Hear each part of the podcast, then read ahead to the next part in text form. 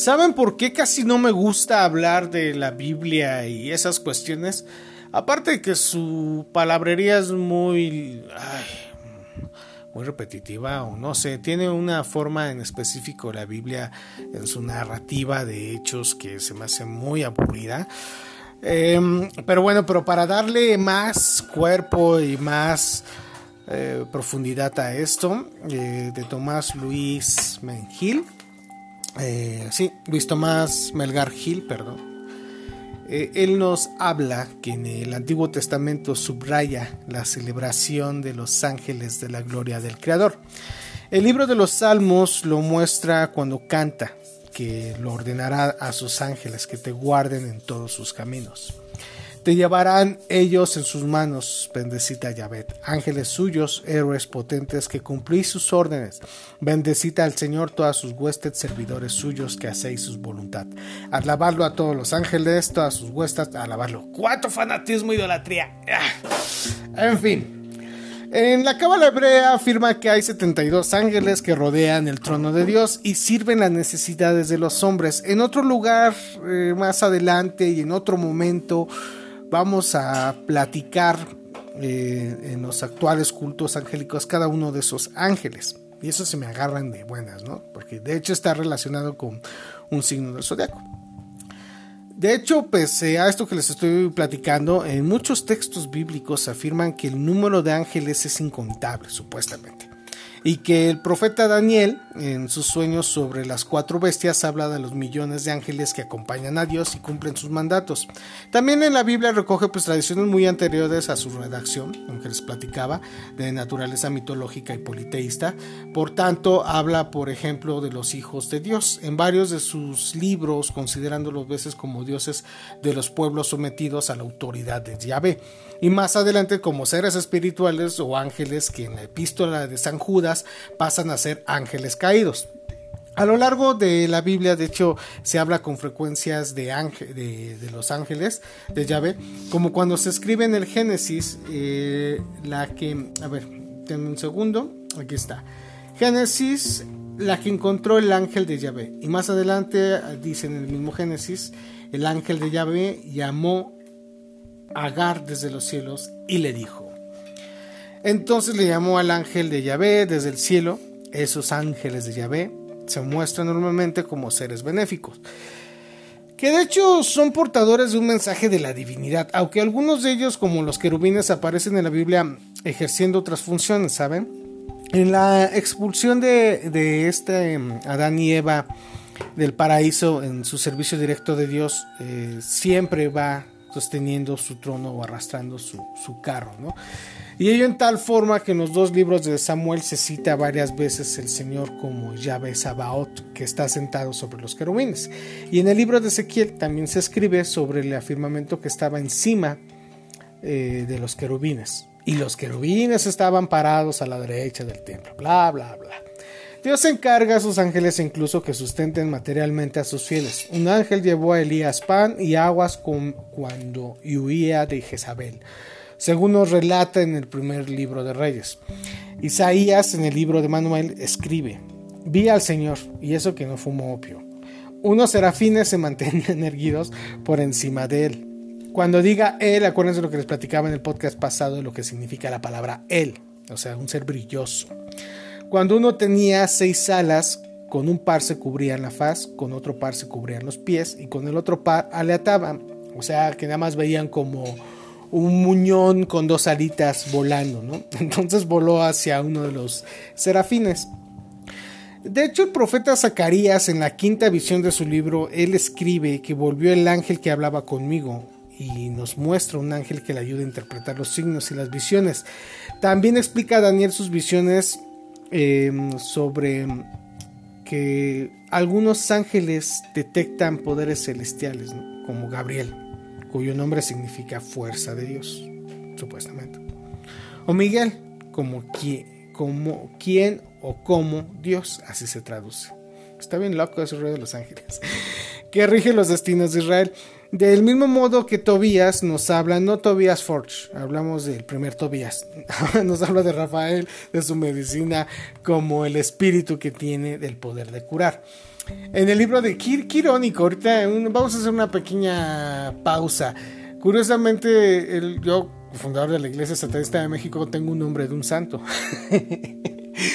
y el, el, líder de la banda Ghost tiene el nombre también de un santo, Tobías. y, ambas personas creo que somos personas muy herejes o muy blasfemas, ¿no? Pero con argumentos. Pero bueno, les decía que en el libro de Isaías hablaba de serafines y el Génesis justamente de querubines. La epístola de los colonneses de tronos eh, va dirigida a los efesios de dominaciones y virtudes, eh, la dirigida a los romanos de potestades y principados y la de Judá de arcángeles. Y el Evangelio de Lucas no lo puedo olvidar, de ángeles por citar solo algunas de las referencias de los ángeles recogidas en su santo libro o Biblia. ¿Ok? Eh, no quiero sonar sarcástico.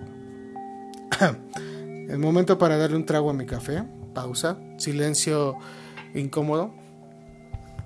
Mm.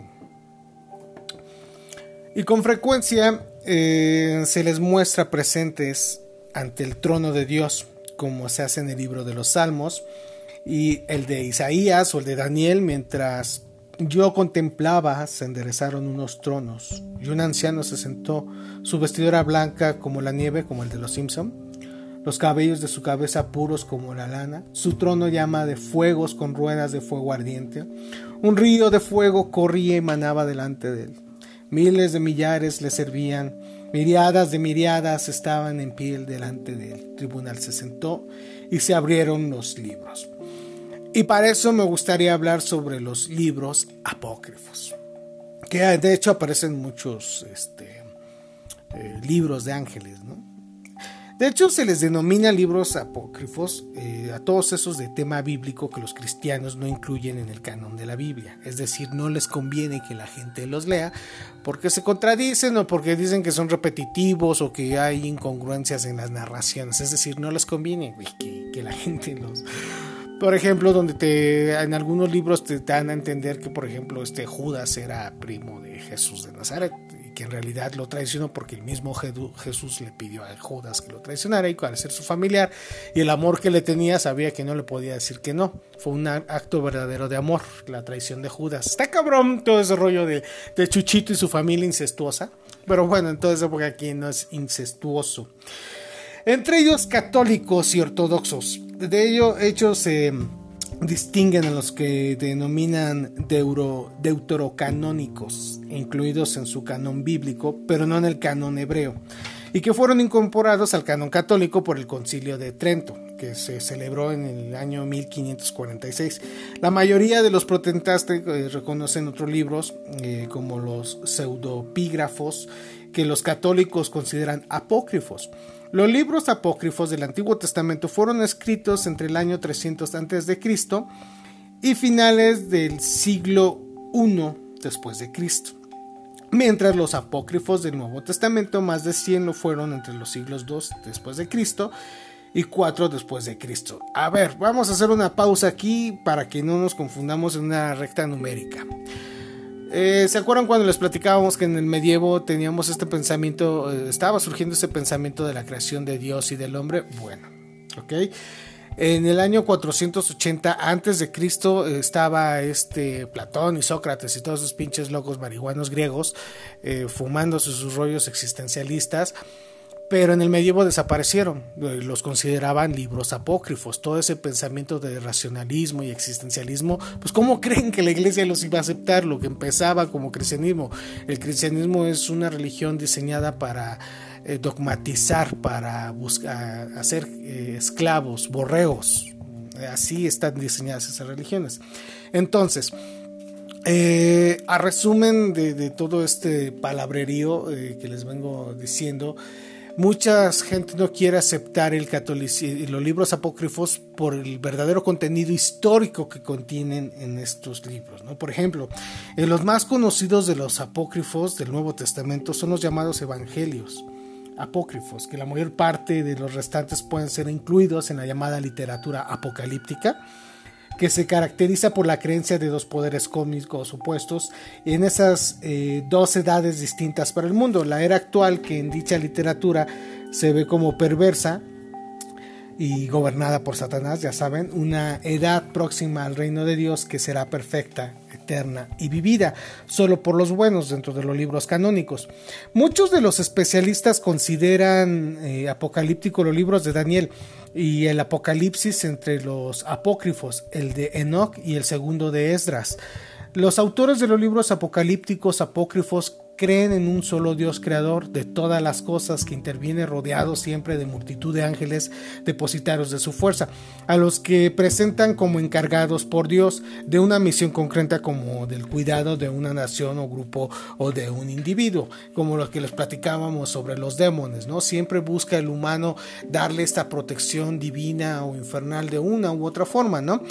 Toda la literatura apócrifa es rica en información angélica el testamento de Levi y el Apocalipsis de Baruch hablan de espíritus invisibles a quienes los libros de Enoch dotan de seis alas y varios ojos. Generalmente son descritos como jóvenes asexuados con un semblante que resplandece con el fuego y están revestidos de luz. En ellos el ejército celestial formado por los ángeles se haya dividido en dos jerarquías. Los ángeles superiores más cercanos a Dios y que se describen en el segundo libro de Jubileos y en el ángeles inferiores que desempeñarán tareas de menor categoría por ejemplo, en el segundo libro de Enoch puede leerse, cito el libro, Cuatro miradas de ángeles provistos de seis alas, cada uno conducen al sol y la luna. En ese mismo libro y en el segundo de Jubileos se nos dice que dichos ángeles no tienen la obligación de respetar el sábado para no paralizar la vida sobre la tierra. Y en hebreo se denomina a los ángeles espíritus ministradores que son enviados para actuar en favor de los herederos de la gloria. Cuatro nombres de ángeles se repiten en la literatura angélica. Miguel, Gabriel, Uriel y Rafael. Los dos primeros en el libro canónicos y Uriel y Rafael en el apócrifo primer libro de Enoch, que relata las acciones de estos cuatro ángeles. De entre los primeros apócrifos, el más importante es el de Enoch, incluido entre los pseudopígrafos atribuido al patriarca Enoch. Sus textos se han conservado eh, tan solamente en etíope, íntegramente, aunque el parecer fue escrito originalmente en hebreo o arameo y poco después traducido al griego de donde fue vertido el etíope, en torno al año 500 después de Cristo. En la segunda y tercera de sus siete lecciones se muestra el destino de los ángeles caídos y la recompensa a los ángeles y los hombres fieles al Señor describiendo en el lugar en el que penan los malditos el paraíso destinado a los fieles. Eh, en el siguiente yo creo que podcast vamos a dividir en unas secciones eh, para hacer algunas eh, revelaciones sobre las criaturas celestiales, em, para que podamos mejor entender todo este rollo de los ángeles, que más que nada es como una jerarquía militarizada y existencialista. Mi nombre es Ilich Luna, gracias por escuchar estos podcasts.